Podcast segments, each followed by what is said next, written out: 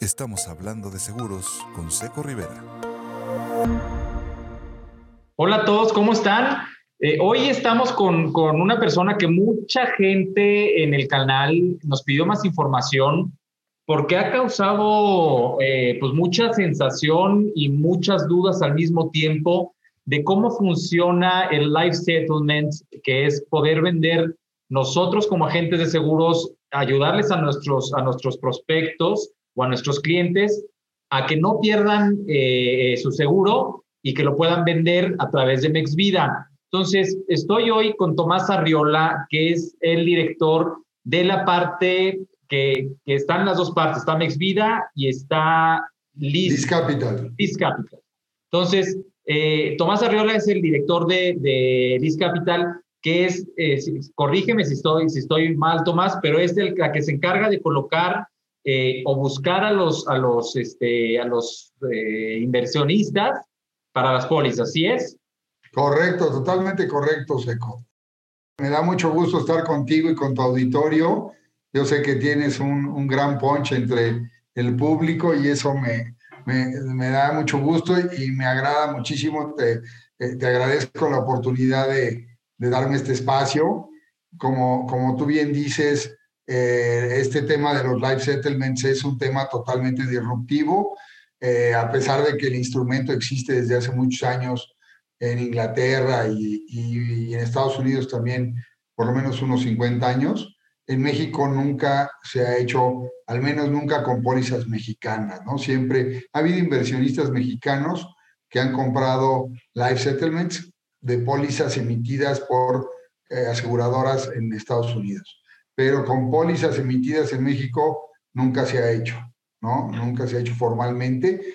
Ha habido inversionistas que han hecho por ayudarle a algún familiar o a algún pariente, algún compadre, ¿no? Oye, que pues listo dinero para esto o lo otro y, y ya no pueden pagar su póliza de seguro o ya no la quieren pagar. Y así he oído muchos casos a través de este, de este camino, ¿no? Y la verdad es que estamos muy contentos por el, el entusiasmo que, que, que, hemos encontrado en el mercado, tanto de los eh, asegurados, por parte de los asegurados, que son los que atienden Exvida, eh, como tú bien sabes, ahí está Noah Kutolenk y Raúl Maldonado al frente de esa empresa, que es parte del grupo Lisix.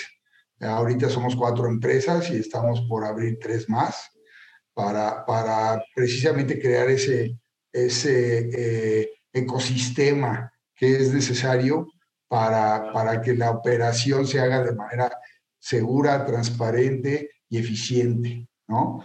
Es un instrumento completamente nuevo.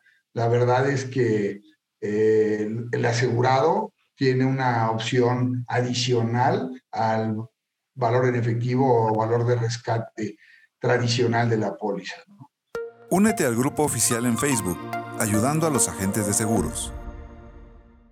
Súper. Bueno, ya, ya, ya te me fuiste parejo. Al baño, perdón. Y, te, y, te, y, te, quería presentar con toda la gente que nos, que nos ve, porque la verdad que tu currículum, Tomás, está, este, cuando, cuando me lo mandaron de parte de, de ahí de, tu empresa, dije, wow, la verdad que sí es un, un, este, un currículum eh, pues súper, súper extenso. Corrígeme si, si hay este, algún error en, en tu currículum. ¿Estudiaste en Ibero? Así es. Estudiaste en, en Ibero, eh, y, bueno, inició en el, sector, en el sector financiero, lo estoy leyendo, eh, porque de verdad está bárbaro. Inició en el sector financiero en Casa de Bolsa México, en donde fue subdirector de mercado de dinero, participó activamente en las áreas de trading y ventas. Posteriormente uh -huh. fue subdirector de Bank of Tokyo, México, en el área de fondos y forex, siendo responsable de la apertura del banco en México y la operación de mercado de dinero, cambios y forwards, realizando labores y trading, ventas a toda base corporativa japonesa y corporativos asiáticos en México. Después te incorporaste como vicepresidente durante la apertura de First National Bank of Chicago, México, a cargo de tesorería y ventas, encargado de portafolios y derivados, en JP Morgan, Chase México, responsable de la negociación de bonos de renta fija para su distribución interna y venta a clientes como hedge funds institucionales y corporativos. Luego te desempe desempeñaste como director de portafolios en Banco Azteca, manejando la posición propia, notas estructuradas, mesa de mercados de dinero y ventas a clientes institucionales y corporativos, tanto del Grupo Salinas como externos. Posteriormente, formaste parte del proceso de apertura en Prudential Bank México como Head Trader. Grupo Actinver adquirió el banco, por lo que quedaste eh, a cargo de los fondos de renta fija.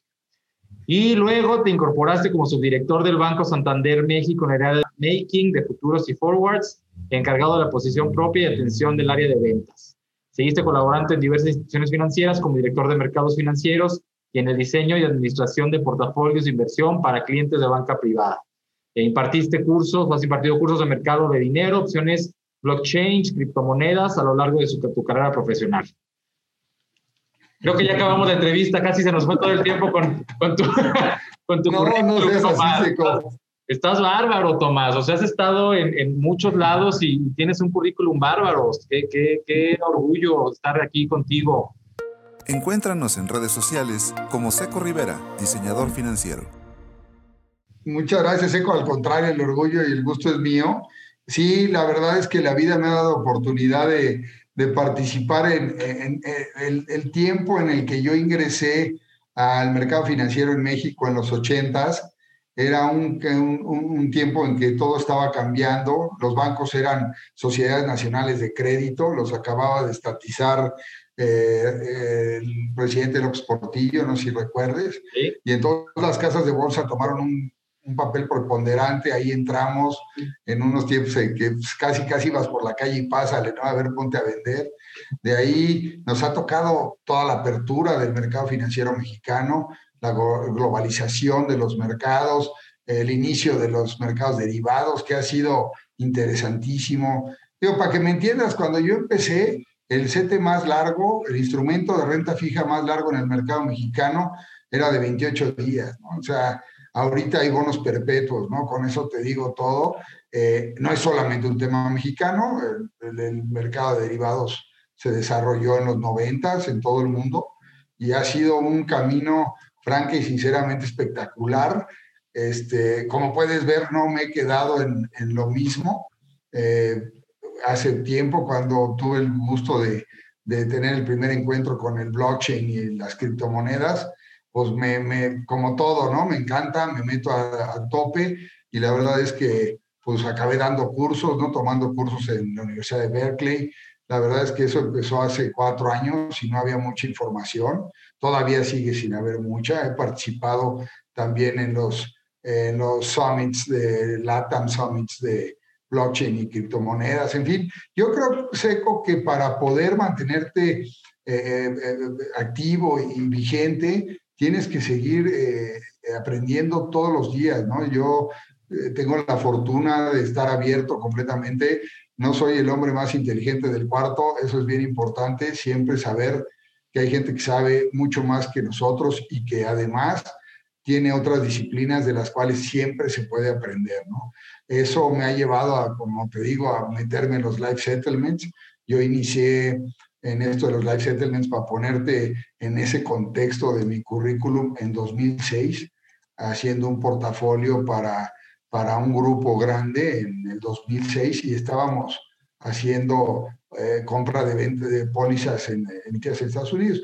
Y la verdad es que me pareció sumamente interesante como un instrumento para diversificar portafolios. ¿no? Eh, eh, en, los, en el mundo financiero tradicional, seco, todo tiene una correlación bastante alta, ¿no? O sea, ahorita se ha distorsionado por los programas de apoyo de los gobiernos y los bancos centrales, pero cuando yo empecé en esto, si bajaban, subían las tasas de interés en el mundo, las bolsas bajaban y así todo se movía en una, en una, eh, los dineros son vasos comunicantes, ¿no? Los inversionistas van persiguiendo las mejores oportunidades y para poder comprar una cosa nueva tienes que vender la anterior. Entonces, eh, pues realmente encontré en esto de los life settlements un instrumento que tiene una ventaja muy grande porque al, asegurado le ofreces un medio de financiamiento. Y déjame ponértelo en perspectiva y ya tú me dirás si, si vamos bien o quieres hacer alguna pregunta adicional, pero hoy en día tú compras un seguro de vida cuando tus hijos son jóvenes o cuando tienes algo que, que, que, necesitas garantizar que si faltas tú, eh, esa, esas personas, ese núcleo generalmente familiar, va a tener el mismo ingreso que cuando tú estás eh, eh, presente, cuando tú estás trabajando, cuando estás produciendo, ¿no? Encuentra el video de este podcast en el canal de Seco Rivera en YouTube. Entonces, eh, el tiempo pasa, generalmente esto se da, vamos a decir, entre los 30 y los 45, ¿no? Eh, los chavos crecen, los, chavos se vuelven jóvenes, los jóvenes se vuelven adultos, hacen su propia vida, como todos sabemos, y de repente te encuentras con que sigues pagando una, una póliza, porque ya la has pagado mucho tiempo o por diferentes eh, circunstancias, que se vuelve un poquito obsoleta, vamos a decirlo así, por el objeto por el cual fue adquirida. Igual tu, familia ya es exitosa o has, logrado una posición más solvente, vamos a decirlo así. Eh, en fin, tus requerimientos también financieros con el tiempo van reduciéndose, ¿no? Ya no tienes que pagar escuela, no tienes que, que comprarle coche al hijo, en fin, va cambiando la vida y en ese sentido, pues nada más te queda, si ya no quieres mantener tu póliza, lo único que te queda es acudir al rescate famoso rescate de la póliza. Ah, hemos encontrado pólizas donde el valor de rescate es francamente irrisorio, seco. Hay otras que los nuevos planes, vamos a decirlo, son mucho mejores, pero realmente las pólizas añejas son francamente, este, los, los rescates son muy bajos. Con esto lo que nosotros le ofrecemos al, al, asegurado es una opción más, no, no venimos a, a a, cambiar nada ni a, ni a, ni a quitar a, ninguna institución que actualmente funcione dentro del ecosistema de, de, seguros en México. Simple y sencillamente le vamos a ofrecer al asegurado una opción más, ¿no?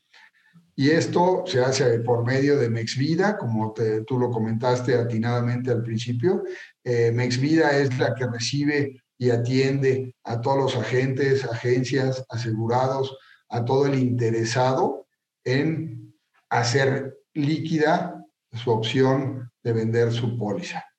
Esto es muy importante, Seco, porque si a ti te preguntan a bote pronto, oye, ¿cuáles son tus activos? Vas a decir, pues mi casa, pues mi cuenta de ahorros, mi coche, ¿no? Vas a mencionar una serie de activos que consideras que tienes en ese encuadre mental como tu patrimonio, ¿ok?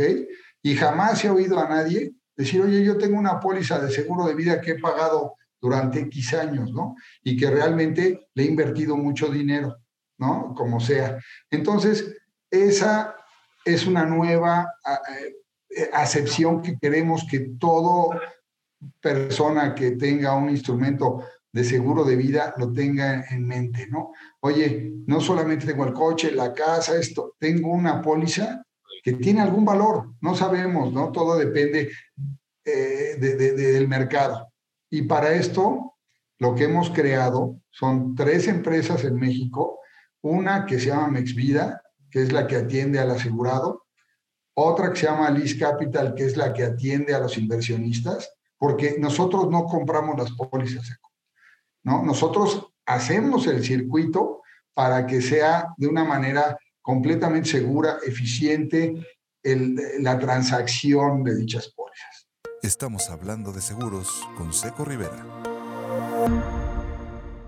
Déjame aquí te hago un paréntesis, porque es lo que más dudas tienen. Ahorita retomamos lo del medio de que hay la empresa, pero aquí es donde más dudas tienen los agentes o, la gente este, como desconfiada que dice, oye, pues, si yo voy a vender mi póliza de vida, ¿no? O, yo voy a hacer que, yo como agente voy a hacer que mi cliente pueda rescatar con un, con un mejor, este, con una mejor recuperación eh, esa póliza, pero pues cómo, cómo me, yo sí soy el cliente, ¿no? ¿Con qué confianza tengo de pues, que no me vayan a atropellar, ¿no? O sea, que ya, ya, ya vendí mi póliza de vida y, este, y, el, y a los tres meses me atropellan como accidentalmente. Yo ya lo platiqué con Raúl y me explicó este, muy a detalle cómo, cómo están las empresas y que es un fideicomiso, ah, que, que no pero me gustaría que tú tomas, este, eh, y, y, recalqué mucho tu, también al principio tu, tu currículum, porque eres una, una persona que tiene un trayecto grande, ¿no? O sea, yo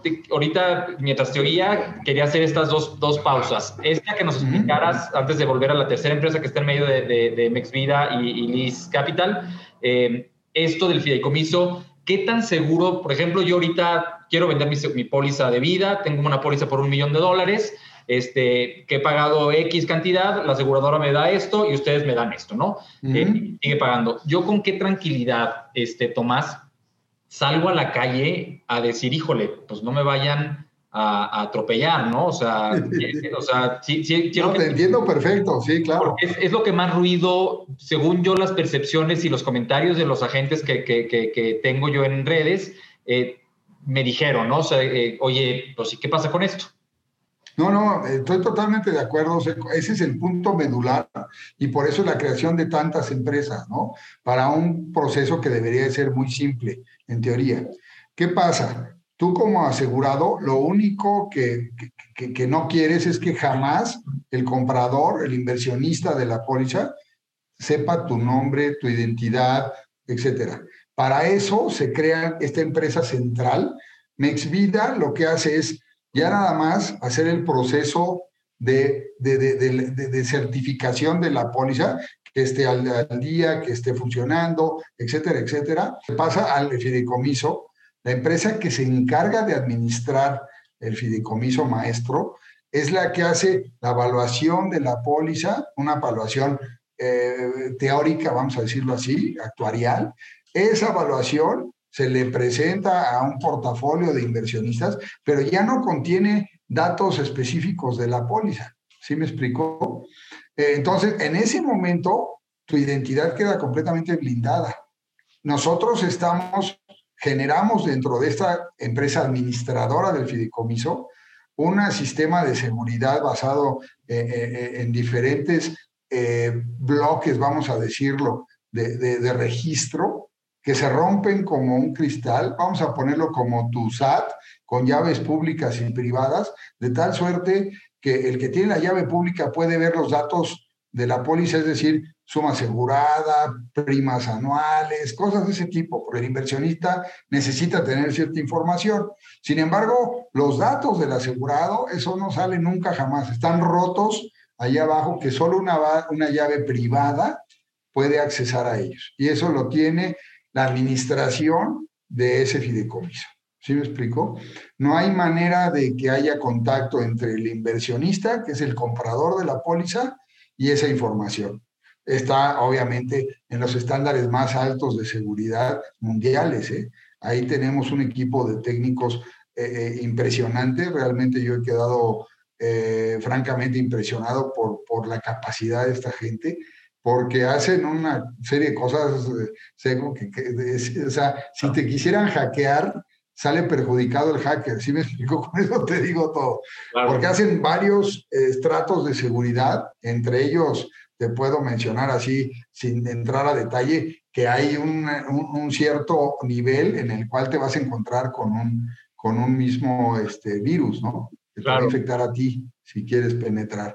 Entonces, eh, de esta manera, nosotros, lo primero que, por eso se ha tardado tanto el proceso, en nuestro fundador, Michael Guarino, lleva tres años ah, encontrando la manera porque francamente es lo más importante, mantener la identidad del asegurado en total anonimato durante toda la vida de la SOTP. Esto es, como tú dices, si no sé quién lo compró, y ando en la calle, pues sé que traigo un, millón de dólares en la frente, ¿no? Y en una de esas, pues ya sabes que desgraciadamente eh, de repente te atropellan o te quisieron asaltar, eso te lo podemos garantizar, que la seguridad del asegurado siempre va a estar en total, en total secrecía. Únete al grupo oficial en Facebook, ayudando a los agentes de seguros. Ok, hay, hay, o sea, el cliente firma un contrato, yo como, como cliente firmo un contrato con ustedes donde me especifican lo que van a pagar y, y toda esta privacidad, o sea, todo lo que me estás diciendo, me imagino que está sobre, sobre un contrato que, que, para que la gente te quede más tranquila, ¿no? Así es. Existen varios contratos que se hacen entre eh, el asegurado y los beneficiarios actuales y, y Mexvida, ¿no? ¿Esto para qué es? Para que no haya sorpresa para nadie, Seco. Si tú en tu póliza actual, esa póliza que estamos hablando hipotéticamente de millón de dólares que quieres vender, tienes de asegurar de beneficiarios a tu esposa y a tus hijos, por mencionar algo, tu esposa y tus hijos van a ser partícipes de ese contrato. ¿Sí me explico? No queremos ni sorpresas, ni que fue la bola rápida para la familia. No, no. Nosotros queremos que realmente tú te beneficies como asegurado de obtener una mejor suma que la que te ofrece la aseguradora, ¿no? No todos van a, van a ser eh, eh, eh, partícipes de esto, ¿no? Tiene ciertas características que es el que busca el inversionista. Esas reglas, como todo, es una competencia en rendimientos, ¿no? ¿Contra qué competimos nosotros? Contra los bonos de tasa fija, los bonos M, CETES, cosas de ese tipo que tengan el mismo plazo que, que, que, lo que tendría cada póliza. ¿no? Entonces, la realidad es que el precio de esas, el valor que vas a obtener tú como asegurado por tu póliza, lo determinan los inversionistas. Nosotros, evidentemente, buscamos un grupo de inversionistas que estén mejorando el precio para ofrecerle al asegurado el mejor precio posible en el mercado. Como digo, nosotros no tenemos un, un fondo o, o, un monto de dinero que digamos, oye, pues vamos a empezar a comprar pólizas para revenderlas. Esto se hizo mucho eh, antes de la crisis del 2008, Seco. Déjame comentarte, hubo bancos muy grandes, muy grandes a nivel mundial, eh, bancos de inversión fuertísimos que compraban cantidades de pólizas muy grandes, ¿eh? Y al final, este, para ellos revenderlas después a, mejor, a, mayor, a menores precios, mayores precios. Y, y, ahí hubo un problema con el 2008, cuando viene la crisis, quieren salir a vender y no encontrar un mercado secundario, ¿no? Entonces, eso es básicamente, es muy importante la, la, la, secrecía y la identidad, la identidad del asegurado siempre va a estar garantizada. Eso no pasa a través de las compañías. La que se encarga de los, de los, de los inversionistas no sabe nunca quién es el asegurado. Nunca, jamás. Ok. Oye, Tomás, con toda tu experiencia, pasando ahora al área de, de inversión, yo pasándome ya de, de, de ser un asegurado a ser un inversionista, con toda tu experiencia este, que has tenido en todos estos años, eh, me imagino eh, o, o, me quiero imaginar que es muy buen instrumento de inversión, ¿no? O sea, si yo tuviera por ahí, y aparte, pues no son un monto, este, o sea, yo puedo llegar con, con ustedes a, decir, oye, tengo 500 mil pesos, o, hay, un, hay un monto mínimo, o yo me acerco con ustedes a decirles, tengo 50 mil, tengo 100 mil, tengo un millón, y ustedes ya a lo mejor me ponen un paquete este, donde, donde puedo entrar a comprar algo? Sí, claro. No, mira, Seco, déjame platicarte. Eh, el, el, el, el mercado de, de life settlements ha sido muy, vamos a decirlo, muy elitista, históricamente hablando, porque generalmente un inversionista tenía que comprar toda una póliza, ¿ok? Lo que estamos nosotros haciendo por medio de este fideicomiso maestro es poder pulverizar las pólizas. Que un inversionista compre muchas o que una póliza se ha comprado por muchos inversionistas. Con lo cual, hasta hoy es una excelente pregunta. No hemos definido un monto mínimo de inversión, ¿no? Sí. Obviamente, como es un inicio, como todo tú lo sabes, pues estamos un poquito acercando oferentes con demandantes para lograr que ellos mismos pongan las reglas del juego, ¿ok? En términos de montos, etcétera, etcétera. En mi experiencia, yo, eh, como te decía, tuve la, el, el, la oportunidad que me brindó la vida de, de, empezar en un mercado que había antes de 28 días y acabar en un mercado que los derivados, notas estructuradas, bonos perpetuos, un montón de cosas híbridos, exóticos, un montón de cosas que hay en el mercado, me han dado oportunidad de ver pues todas las opciones de inversión, inclusive criptomonedas, etcétera, como te decía, ¿no? La verdad es que este instrumento es excelente para diversificación de portafolios. Encuéntranos en redes sociales como Seco Rivera, diseñador financiero.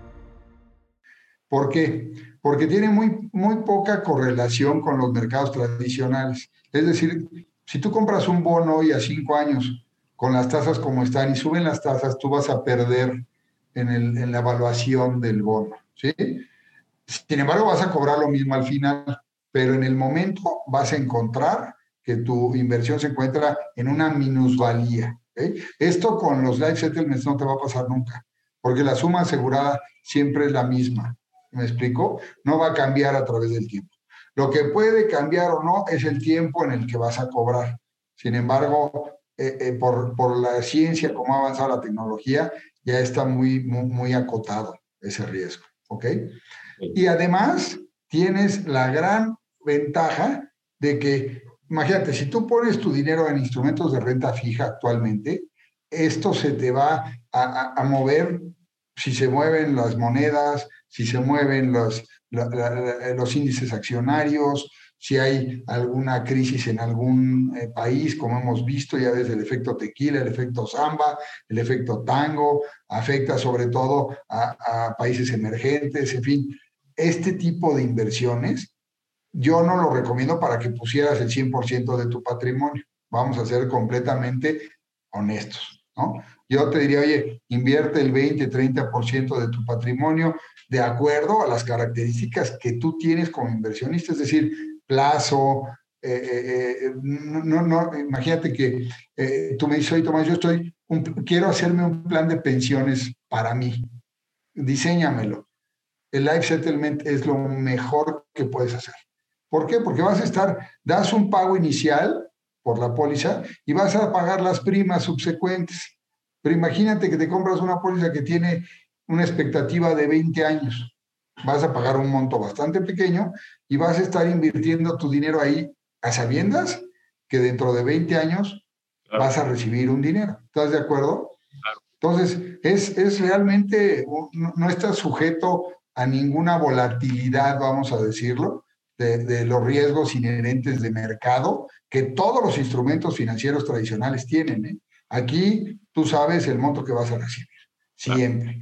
Con lo cual, pues imagínate, tienes un portafolio en el cual tienes una parte de renta variable, acciones, tienes bonos, tienes, no sé, índices accionarios, lo que sea, y pones una parte de ese capital, 10, 20, 30%, dependiendo eh, tu, eh, tu patrimonio, y le das un, sustento en, términos de retorno a esa parte del portafolio. Además, que las tasas de interés que, que vas a recibir, los retornos que vas a recibir, o el yield, como le llaman en los mercados financieros, anual, es mucho más atractivo que el que te ofrecen los bonos.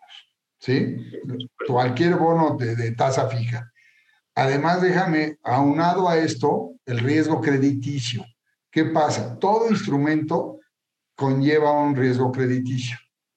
En el, caso de un bono, si lo emitió el gobierno mexicano, pues el, riesgo será el riesgo soberano, ¿no? el riesgo del gobierno, que ahorita, como sabemos, tiene grado de inversión, es un, eh, eh, eh, la verdad es que hay una cantidad de flujos de inversionistas extranjeros muy importante buscando las tasas mexicanas, etcétera, etcétera.